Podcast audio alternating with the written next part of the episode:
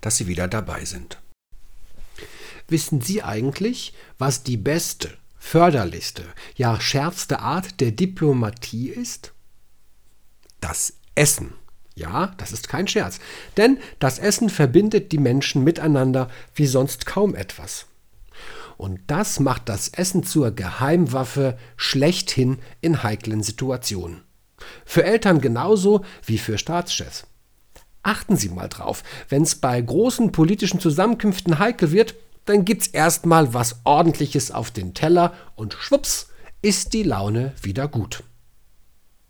Damit wird deutlich, das gemeinsame Essen berührt unsere Urbedürfnisse nach Schutz und Verpflegung und ist vor allem auch eine Grundmaßnahme zur Vertrauensbildung.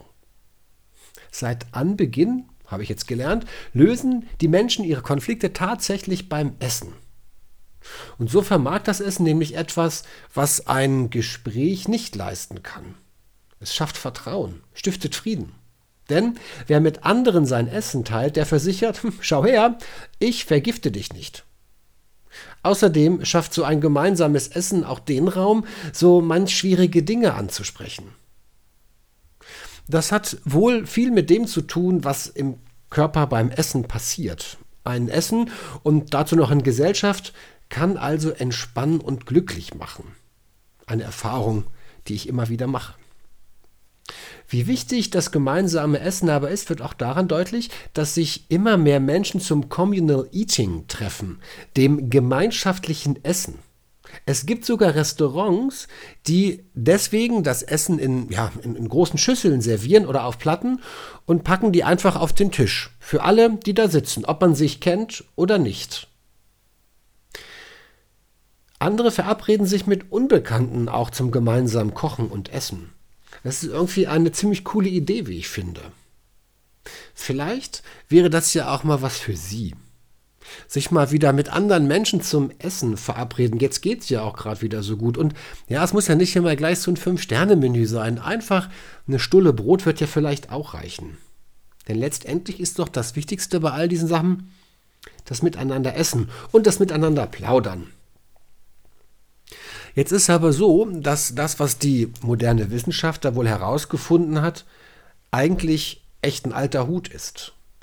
Denn dass es mit dem Essen etwas Besonderes auf sich hat, das wusste schon die Bibel. Immer wenn es was Besonderes gab, wurde natürlich gemeinsam gegessen. Und auch Jesus war kein Kostverächter. So jedenfalls scheint es, denn er hat sich ja immer wieder ganz gerne zum Essen eingeladen bei irgendwelchen Leuten. Und da liegt man dann, wie es damals so üblich war, beieinander und lässt es sich ordentlich schmecken.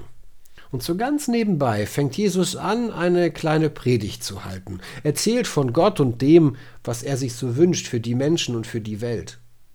Und ehe man sich versieht, ist da einer bekehrt und folgt Jesus nach. So wie der Zöllner Zachäus zum Beispiel. Der änderte sein Leben grundlegend. Das wäre sicherlich ohne das gemeinsame Essen nicht passiert.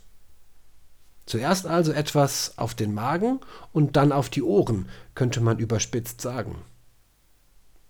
In diesem Sinn einen guten Appetit, am besten in Gesellschaft und vielleicht, es ist ja jetzt irgendwie langes Wochenende, lädt man sich mal wieder den einen oder die andere ein und verbringt ein geselliges Essen miteinander, mit allem, was so dazugehört. Also, guten Appetit.